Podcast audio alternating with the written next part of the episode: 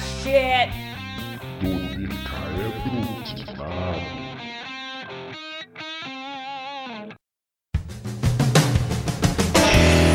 Bom dia, boa tarde ou boa noite. Você já foi ao cinema com quase toda certeza. E não sei se você gosta ou não da experiência. Pessoalmente, acho que é uma coisa muito gostosa a sensação de ir ao cinema. Mas para mim, nada, nada vence o sofá da minha casa assistindo o filme e podendo pausar só para ir ao banheiro. A gente vai falar hoje sobre os sistemas de streamings e o como os filmes têm sido lançados nele e essa possibilidade de talvez eles acabarem com o cinema. Eu sou o Joreg e por mim o cinema acaba de uma vez. Comigo estão o Thiago. Eu sou o Thiago, só vou voltar ao cinema depois da vacina B. E eu gosto muito de ir no cinema, mas realmente o conforto de casa tem o seu romantismo. E o Glênio. Eu sou o Glênio e eu quero acreditar que o cinema não vai acabar nunca.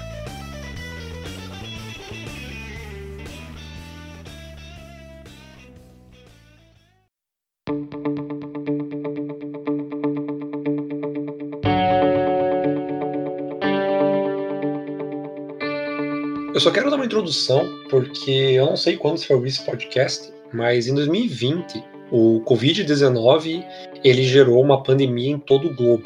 E essa pandemia forçou as pessoas a fazerem um certo nível de isolamento social, evitando sair de casa se não fosse necessário, em alguns locais até sendo proibidos de sair de casa devido ao número de casos e ao contágio. Como é uma doença que um vírus que a gente não tem uma forma de tratamento, uma forma de prevenção, a melhor prevenção é você não se colocar em risco do contágio. Por causa disso, cinemas foram fechados e alguns lançamentos que estavam previstos em 2020 e até algumas gravações de filme foram atrasadas. A gente chegou a comentar isso em outro podcast, um outro contexto, mas esses atrasos em gravação, esses atrasos que ocorreram, a maioria foi porque você não podia ter mais de 10 pessoas no lugar. E em questão de cinema, isso às vezes é meio complicado. Eu não tenho noção do custo de uma sala de cinema, mas eu acredito que 10 pessoas assistindo um filme que seja um, um filme caro, como são os filmes que a gente vai tentar tratar hoje, não esteja valendo o preço de você abrir o cinema. Por causa disso, alguns filmes foram lançados direto em plataforma de streaming.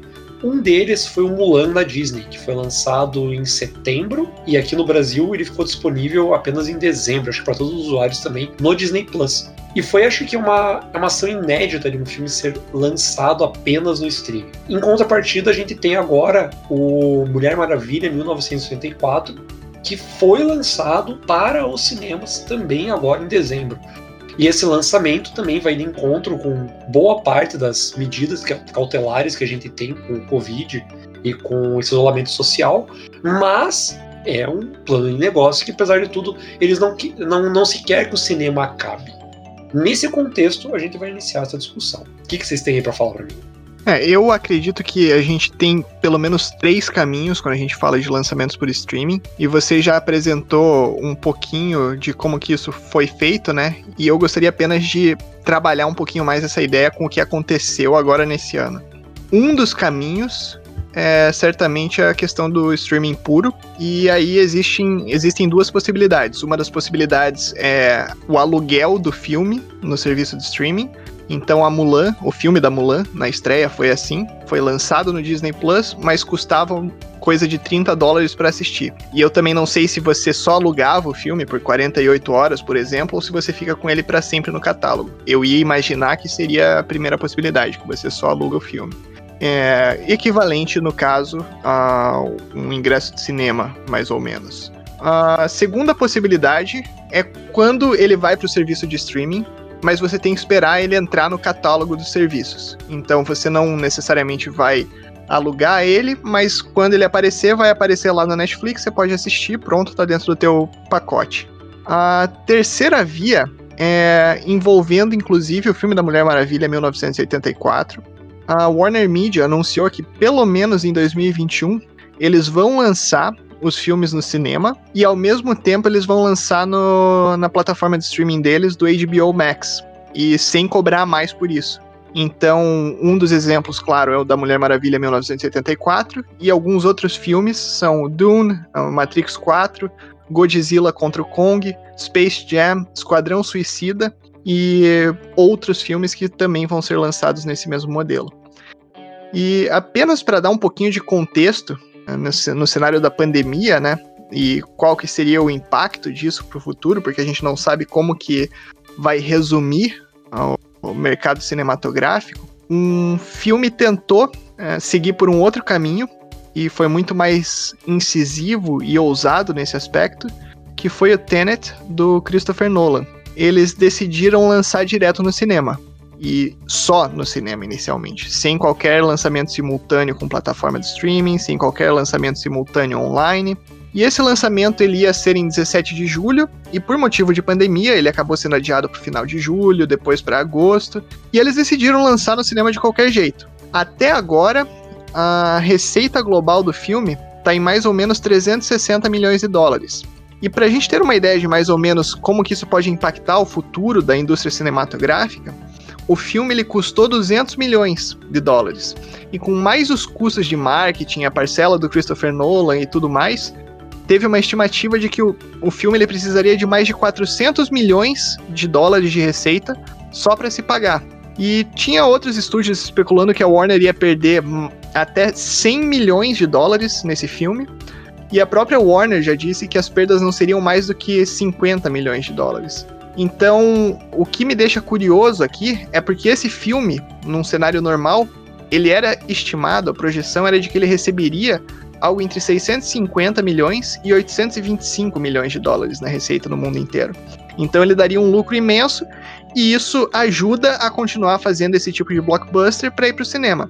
A dúvida que fica em relação ao futuro do cinema e da indústria cinematográfica nesse aspecto é qual que seria a receita proveniente desses filmes e dessas outras fórmulas que possibilitaria você ter filmes de 200 milhões de dólares ou 400 milhões de dólares, ah, como nesse caso o custo total só para se pagar, e como que eles sobreviveriam sem a receita proveniente dos ingressos, sem a receita proveniente do cinema.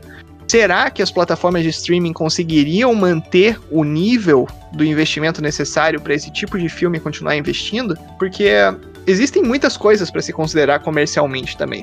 Uh, a gente fala muito do nosso gosto pessoal de ah, eu gosto de ir no cinema ou eu não gosto, mas tem que entender também o futuro da indústria cinematográfica por trás de tudo isso. Eu não sei exatamente o quanto que uma produção recebe no momento em que ela entra no streaming. Eu não sei se ela ganha por play, que é dado por usuário, se é com royalties, se é um valor fixo. Mas é fato que as produções que estão indo para streaming, elas têm aumentado não só em número, né, em quantidade, mas também em qualidade, em custos de produção. Você vê aí uma Netflix fazendo filmes com astros de Hollywood agora que são super bem pagos, como Tom Holland, como o Chris Hemsworth. Eu não faço ideia do quanto que eles ganham da Netflix em cima disso. Ou se de repente, por ser uma produção exclusiva da Netflix, alguns dos custos são diminuídos por questão de não depender de estúdios grandes. Mas é fato que toda a indústria cinematográfica ela foi criada em cima da ideia de ganhar dinheiro com as pessoas que vão ao cinema. Porque o cinema, na verdade, ele é um evento, né? Você vai no cinema, não é simplesmente, ah, vou assistir um filme, igual quando você está em casa. Você se programa, você vai com seus amigos, você vai com seu cônjuge, enfim. É um valor que uh, às vezes não é tão agradável de se pagar, mas você paga pela, digamos, pela exclusividade de assistir um filme que recém saiu. E hoje, em tempos onde você, duas horas depois do lançamento, já tem spoiler adoidado na internet, de repente você não quer tomar um spoiler desses, às vezes o cinema se torna a tua saída para ter certeza que você não vai ter a sua experiência danificada de alguma forma. Então eu vejo muito do cinema hoje nessa dependência de ter essa exclusividade, de ter essa garantia de que você é um dos primeiros que está assistindo antes dele chegar em streaming, chegar na TV por assinatura e etc. No momento que você coloca isso num streaming, como foi o caso da Mulan, eu acho até justo que eles coloquem um valor a mais por um, um produto que recém saiu, exatamente pelo custo que eu imagino que deve ter saído, principalmente porque eles se planejavam em receber o valor pelos ingressos do cinema, mas eu admito que para mim ainda é muito difícil ter essa ideia de que o custo de de repente alugar um filme numa plataforma de, de streaming seria a mesma coisa de eu estar pagando o meu ingresso para ir no cinema. Eu ainda olho, por mais que o, o aluguel do filme seja mais barato que o ticket do cinema, eu ainda me sinto mais lesado em, em, alugar o filme. E eu acho que isso é uma questão cultural, uma questão que a gente ainda não está acostumado com isso, mas provavelmente esse vai ser o futuro, pelo menos na minha visão. Até porque o cinema em si, ele tem um pouco da atmosfera diferenciada. Ele é um evento, é como você falou, né? Você vai com os teus amigos, você vai com o cônjuge. Quando você tem um lançamento de um filme, é a coisa mais impressionante. É fila quilométrica de gente esperando para entrar na sala. Tem o pessoal fazendo cosplay, tem é, uma atmosfera completamente diferente. E mesmo que não seja uma estreia, só o fato de você ir no cinema, a cadeira diferente, a pipoca com, com aquele sabor delicioso e também muito cara, mas a experiência é completamente agradável e ela é feita para ser agradável. E é óbvio que não é perfeito, porque você tem muitos fatores que podem contribuir para uma experiência negativa, Uh, quando você vai ao cinema, e normalmente esses fatores estão relacionados a outras pessoas. De repente você pega um Covid, né? né? Nesse momento, é, um dos exemplos perfeitos é esse, né? Então, o meu, a minha recomendação, inclusive, é que ninguém vá ao cinema nesse momento. Mas, enfim, é um evento. É, você paga não apenas para assistir o filme, mas você paga pela oportunidade de ir ao cinema assistir ao filme. Eu acho que essa é uma diferença marcante e significativa entre você alugar um filme online e assistir na tua TV e você ir ao cinema para assistir um filme. O, o pagamento não é a mesma coisa. É uma experiência diferente, né?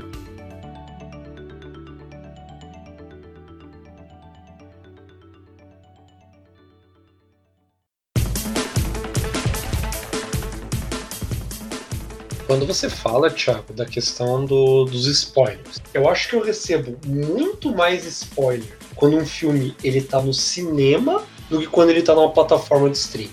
Apesar dos pesares, apesar disso não parecer muito lógico, porque no cinema parece que você você quer comentar aquilo. Eu, eu acho que o problema não é exatamente a questão da pessoa dar spoiler, porque vamos ser sinceros, é assim, se você que está ouvindo você gosta de sair, dar spoiler para as pessoas, você simplesmente é um babaca. Você estragou toda, não necessariamente toda a experiência da pessoa, porque existem coisas que realmente não vão estragar. Mas dependendo do spoiler que é dado, isso estraga muito a experiência da pessoa. É, eu acho que é uma tentativa da pessoa se sentir superior, né? Eu assisti antes de vocês, então deixa eu mostrar para vocês que eu realmente sei que aconteceu tal coisa, né? Mas às vezes o spoiler não é nem intencional também, né, cara? Porque, vamos supor, você tá numa sessão de cinema esperando para entrar na, na próxima. Às vezes sai alguém conversando sobre o filme, alguma coisa assim, você já pega o spoiler. A mesma coisa acontece no Twitter. Às vezes a, alguém vai comentar sobre uma coisa que acabou de assistir e manda alguma coisa que pode ser considerado para você um spoiler. Hoje em dia, com a velocidade das redes sociais, é muito mais fácil propagar qualquer tipo de informação. E uma coisa que às vezes você iria compartilhar para uma audiência restrita dos seus amigos e etc., acaba sendo compartilhado para uma audiência muito maior. E as pessoas vão acabar tendo acesso a isso. Então, um dos exemplos que, em relação a spoiler mesmo, é o Thiago não tinha assistido o episódio de Mandaloriano ainda, entrou no Twitter e viu nos Trending Topics algo que já era um spoiler. Então, é, há muita, muito mais possibilidade de spoilers hoje em dia. Eu acredito que isso pode acontecer tanto com o streaming quanto com os filmes. Porém, uma coisa que eu acho que é fenomenal nos filmes e que não se aplica tanto no universo do streaming é a sessão de estreia. Porque você vai na sessão de pré-estreia, no caso, alguma coisa do tipo, e você é a primeira pessoa no teu país a assistir aquele filme e ninguém sabe exatamente o que, que vai acontecer. No streaming, você pode ter também um momento de estreia, mas eu não acho que qualquer pessoa no mundo, a não ser que tenha um interesse muito específico por algum filme, vai esperar dar, por exemplo, a meia-noite do dia tal para assistir um filme que vai estrear na plataforma de streaming. Essa pessoa vai esperar até o dia seguinte, vai esperar até o final de semana para então assistir o filme. E isso pode levar um pouquinho a esse problema do spoiler também. Eu acredito que nesse aspecto o cinema seja melhor do que as plataformas de streaming para te manter longe dos spoilers. Até porque hoje em dia com as plataformas de streaming é muito fácil ter o, o screenshot ou conseguir tirar uma foto do que você está assistindo. Enquanto no cinema, para isso acontecer, só naquela, naquelas qualidades de, de vídeo bizarras, porque a pessoa tem que ficar escondendo o celular que está filmando ou coisa do tipo e não pode ficar filmando durante a sessão de cinema.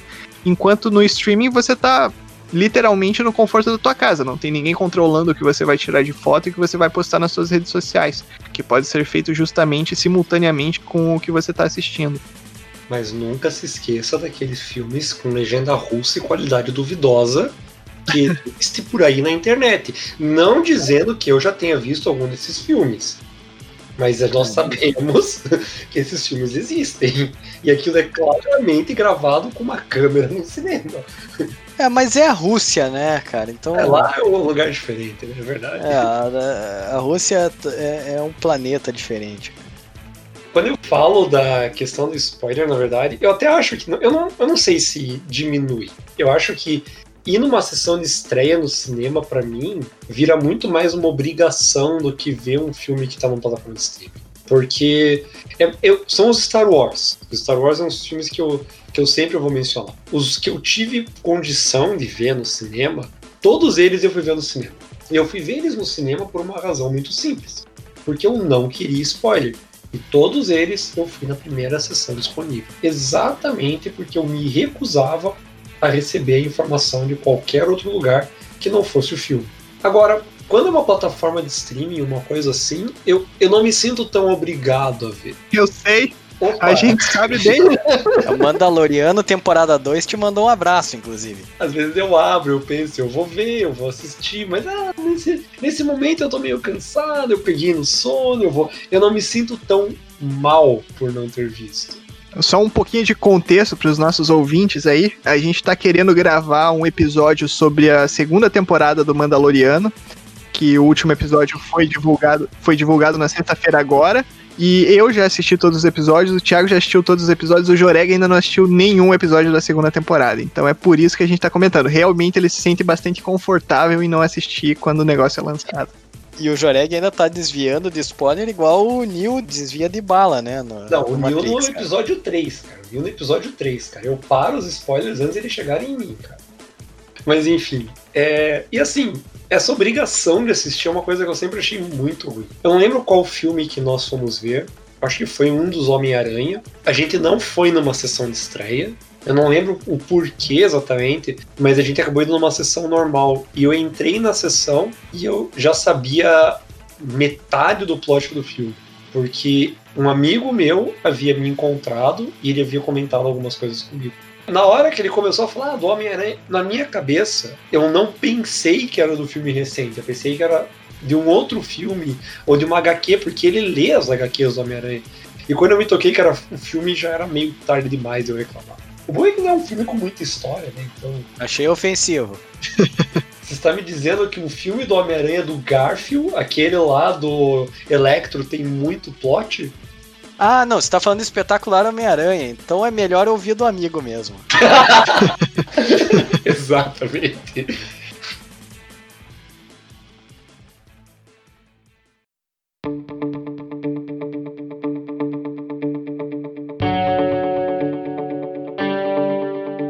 Eu vou pegar um paralelo contrário agora.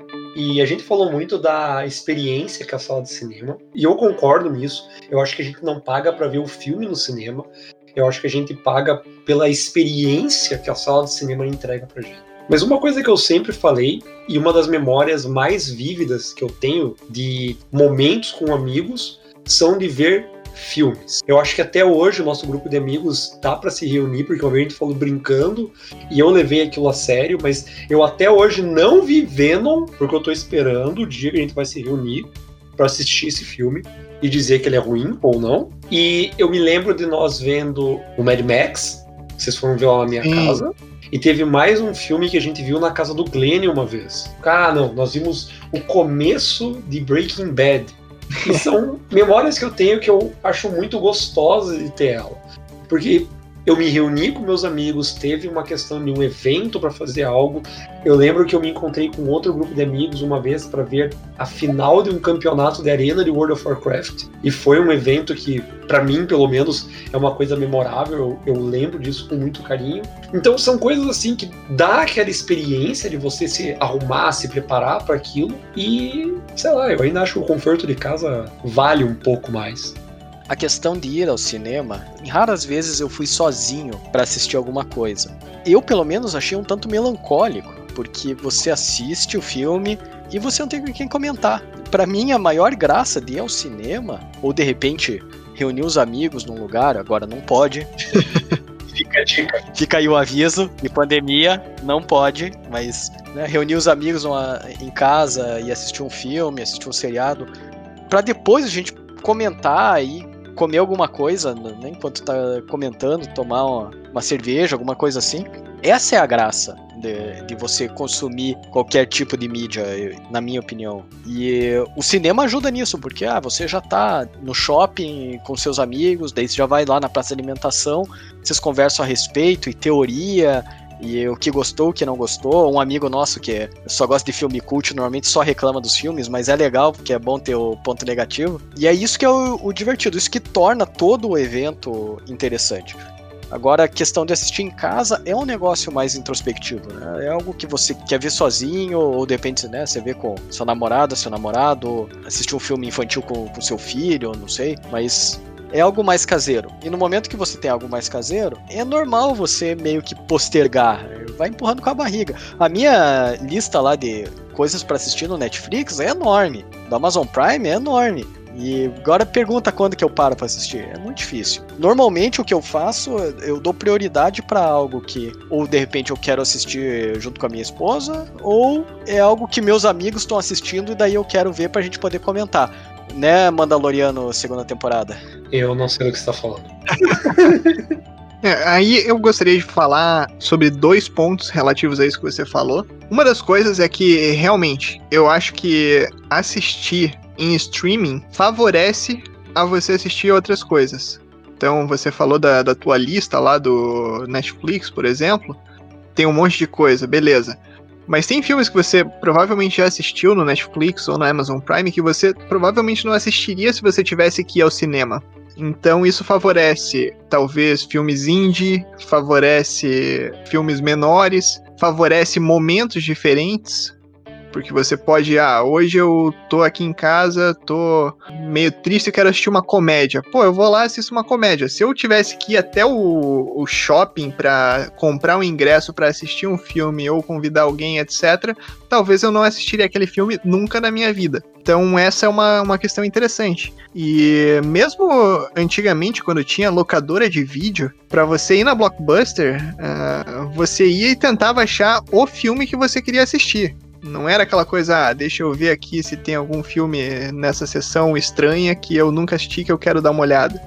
Você nunca ia colocar aquele filme na tua lista. Pelo menos essa era a minha perspectiva na época das locadoras. E agora o catálogo do serviço de streaming facilita muito esse acesso a esses outros filmes também. Porém, uma coisa que eu vou falar de uma experiência completamente diferente da tua é que eu já fui ao cinema sozinho várias vezes. E realmente, no começo parece uma experiência melancólica e etc. E não é porque, ah, não tem amigo ou não sei o que. Na verdade, é meio que o contrário disso. É porque às vezes você não consegue encontrar o mesmo gosto com todos os teus grupos de amigos e você quer assistir um filme diferente que mais ninguém quer. E muitas vezes a gente se limita um pouquinho nessa perspectiva de, ah, se ninguém quer assistir, então eu não vou assistir.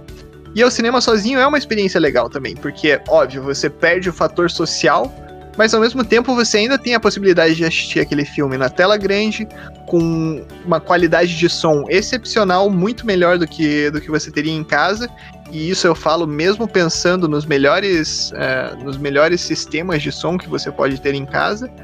Então isso torna a experiência de ir ao cinema sozinho uma experiência válida também. É, mas obviamente que é muito mais divertido ir no cinema com a galera, ir no cinema com, com os amigos, com, com o namorado, namorada, etc. Porque adiciona uma camada a mais a essa diversão que já é ir ao cinema. Então, eu particularmente sou fã de cinema, sou, igual eu falei no começo do episódio, para mim não acaba nunca, e eu vou continuar defendendo em todos os aspectos. Eu ia comentar isso que o Glênio falou, porque durante o cursinho eu fui três vezes sozinho ao cinema. A primeira vez que eu fui, eu fui ver o robô, e eu fui sozinho porque eu chamei umas três pessoas, ninguém quis ir, falei, ah, eu vou porque eu quero ver. E realmente, eu concordo com o Thiago. A primeira vez que eu fui, a experiência, eu me senti um pouco, nossa, de drogas, eu sozinho aqui, tipo, pô, todo mundo tem uma. Mas as outras vezes que eu acabei indo sozinho, eu já me sentia diferente. Já era uma coisa do tipo, não, tudo bem, isso aqui é uma coisa que eu quero ver e mais ninguém quer ver. Que é exatamente isso que o Guilherme está dizendo. Eram filmes que não interessavam as outras pessoas, eram filmes que às vezes eram apenas do meu gosto e que eu não tinha com quem ver. Então eu pensava, eu posso esperar na época, dois anos tá saindo uma locadora e daí assistir, ou eu posso ir agora assistir ele. E era o que eu fazia. E nesse contexto de que muitas vezes as pessoas não gostam das mesmas coisas que eu, eu, eu me descobri nessas plataformas de streaming uma vantagem muito grande. Um amigo nosso, um tempo atrás, me indicou a Crunchyroll e muitos animes eu tinha interesse de ver, mas eu não tinha onde ver. A Crunchyroll foi um local para assistir e eu não tinha com quem comentar, mas eu não me senti mal de não ter com quem comentar. Um desses animes é aquele anime que eu, eu acho que todo mundo que eu conheço tira salvo, porque diz, ah, pessoal vai lá e me indica um anime com quase mil episódios. Eu nunca indico One Piece para ninguém, porque eu acho que é maldade você indicar 980 episódios para alguém assistir. Mas é um anime muito bom, se você quiser assistir, cara ouvinte, vale a pena os 980 episódios. E eu lembro que quando eu comecei a assistir anime desse jeito, eu realmente sentava à noite, uma hora antes de dormir. Eu conseguia ver uns dois ou três episódios e era um tempo sozinho que eu tinha assim, que era muito gostoso.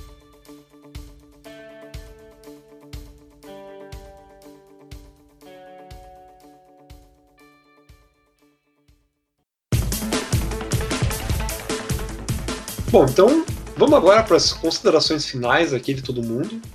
E eu vou pedir que vocês comecem falando o que vocês acham né, não só no contexto atual, mas no contexto do futuro do cinema contra os nossos sistemas de streaming que estão tentando entrar nesse mercado do cinema, talvez só por conta da pandemia, mas quem sabe no futuro seja um mercado viável. A pandemia com certeza faz a gente repensar muito no que vai acontecer no futuro, qual que é o futuro das coisas, então a gente pode mesmo pensar em questão de universidades, aulas e tudo mais em um nível maior, mas quando a gente discute em relação ao cinema, eu, pelo menos, gostaria de acreditar que o cinema ele não vai acabar e a única possibilidade do cinema acabar é, é se a pandemia nunca acabar. Porém, eu acredito que existe a possibilidade de coexistência dos cinemas e dos serviços de streaming. Uh, Netflix, Amazon Prime têm demonstrado que produções originais são muito boas e também despertam um público. A discussão maior aí seria se essas, se essas produções originais teriam que ser lançadas no cinema também, e isso normalmente é para fins de premiação e festivais, etc. Não necessariamente elas teriam que ir para o cinema. E ao mesmo tempo existem filmes que podem ser lançados diretamente para o cinema e depois para as plataformas de streaming. Existe espaço para todo mundo.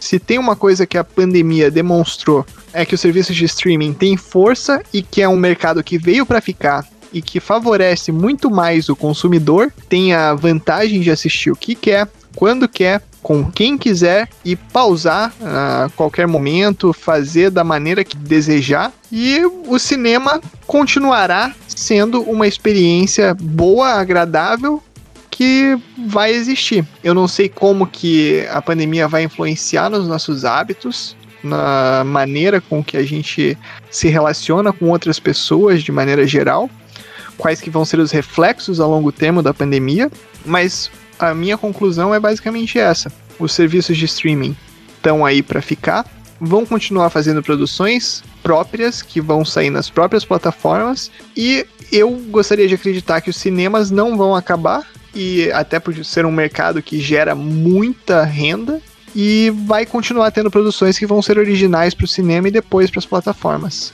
Essa seria a, a minha perspectiva e o meu desejo, no final das contas também. É, o que o Glenn falou é próximo do que eu queria dizer. Eu acho que dá tranquilamente para ter uma coexistência de cinema e streaming. O, streaming pode continuar com as suas produções exclusivas. Eu acho que o cinema pode continuar fazendo é, um esquema de colocar nas salas e depois disponibilizar no streaming algumas semanas depois, ou até mesmo por um, um valor específico para quem quer ficar em casa, né? Mas eu acho que a pandemia ela escancarou não só para o cinema, mas para vários outros outras vertentes comerciais de como é frágil essa noção de achar que a gente pode colocar um monte de pessoas em qualquer lugar a qualquer momento. Bastou uma pandemia para mostrar que de repente não é a melhor forma de você realmente trabalhar. Então, eu acredito que, eu espero que o cinema não quebre por conta dessa pandemia e tanto aqui no Brasil quanto lá nos Estados Unidos está numa situação um pouco mais delicada, com muitos casos ocorrendo, então não sei quanto tempo embora já tenha né, uma vacina em vista aí, quanto tempo que vai demorar para conseguir ter uma vida normal, os cinemas voltarem a arrecadar, eu não sei quanto de salas de cinema mesmo quebraram nessa época aí, porque realmente não teve como ter demanda, mas talvez seja algo para se pensar para frente, né? reinventar a forma de assistir cinema, de disponibilizar os filmes, tanto em cinema quanto em plataformas, e talvez de repente popularizar mais, encorajar mais uh, o fato de você poder alugar ou até mesmo comprar filmes de forma online, de repente a preços mais módicos ou com algum outro benefício, para que o povo se acostume talvez com essa oportunidade se não se sentir seguro ou à vontade de ir numa sala de cinema. Eu acho que minha opinião vai entrar muito na de vocês. Eu concordo com isso. Eu não acho, apesar de eu estar falando que eu, eu, eu preferia ficar em casa, eu sempre prefiro ficar em casa. Mas, apesar disso, eu não acho que os cinemas vão acabar. Eu acho que eu ainda vou num cinema, porque apesar de não ser a minha experiência ideal, é uma experiência diferente e às vezes é muito gostoso ir no cinema ver o filme. Então eu acho que é uma coisa que tem que ser mantida, tem que ser buscada uma forma de se reinventar o cinema. Mas eu realmente acho que essa pandemia e tudo isso que aconteceu com a gente esse ano possam servir para pelo menos os cinemas e talvez as grandes indústrias de cinema aprenderem que talvez você liberar o filme não um ano, dois anos depois que ele saiu do cinema, possa ser uma forma de você ter um lucro, talvez através de uma plataforma de streaming. Nem que seja lançando esse filme com um preço para quem quiser no início e só depois liberar ele para o público geral. Acho que é uma, é uma, ideia interessante, é uma coisa que tem que ser pensada, é uma coisa que é legal de abrir discussão para se falar, porque não é só o que a gente está vivendo agora, mas como você, o Glenn e o Thiago mencionaram, é uma coisa que nós nós vimos que muita coisa na nossa sociedade pode ser alterada por conta da gente não precisar se encontrar e que talvez a solução seja melhor em alguns casos do que em outros.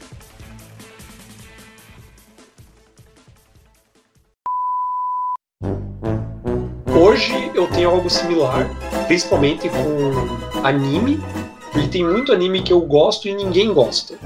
E eu sinto que, é, talvez por isso eu tenha. Eu não Você tenha... quer, quer dar uma pausa aí? Vai passar o trem, né? Você tá, eu, eu pensei que vocês não estavam ouvindo aí. Não. não, a gente tá ouvindo, tá ouvindo bem. Mas parou já, né? Então, não tô ouvindo. Então, começa Cara, a falar aí. Você sabe, né? Você sabe o que vai acontecer, né? Eu sei, eu sei. Beleza, vai lá. E aquilo lá, para mim, foi uma descoberta incrível, porque eu tenho pouquíssimos amigos interessados em Caraca! o Joreg entrou no trem agora. Caraca, velho. É, que o aluno tá latindo, estão ouvindo meu cachorro latindo? Sim. É, agora começa a sucessão de ela tem, ela tem que brigar com o trem, porque o trem tá passando. E por causa disso, de começar a assistir muita coisa sozinho, que as pessoas não tinham os mesmos gostos que eu, eu.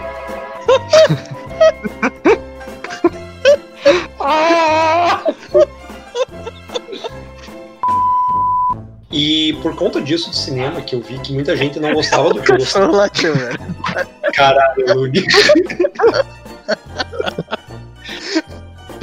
Tá, é. Vamos lá, a gente vai conseguir, a gente vai conseguir. Não, não, não, vai dar boa, a gente sai, a gente sai disso, a gente sai disso. Olha o trem, olha o trem de novo. Viu? Eu, eu ouvi o trem. Viu? Ainda bem, ó. O cachorro. Usou, né? Cachorro. Usou o trem! Bloqueou. Eu vi uns dois ou três episódios e daí eu ia dormir. Com isso eu consegui colocar diversos animes em dia. Ah, ah, eu já perdi totalmente esse raciocínio aqui. Choreg, desista, não, não fale de anime. E eu consegui assistir esses filmes, essas séries que normalmente eu não assistiria porque eu olhava e dizia. Ah, porque eu olhava e dizia. Então a gente aprendeu que o podcast tem que gravar à tarde. É, cara. Ai, Aprendeu. caramba. Ai.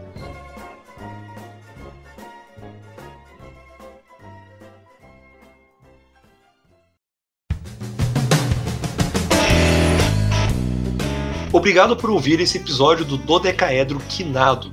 Quer ficar por dentro dos próximos? Fique de olho nas nossas redes sociais. Estamos no Twitter como arroba dodecaedroq e no Instagram como arroba e também no Spotify. Aproveite e nos conte sobre o que achou desse episódio. Críticas, elogios e sugestões de assuntos são sempre bem-vindos. Um abraço e até breve.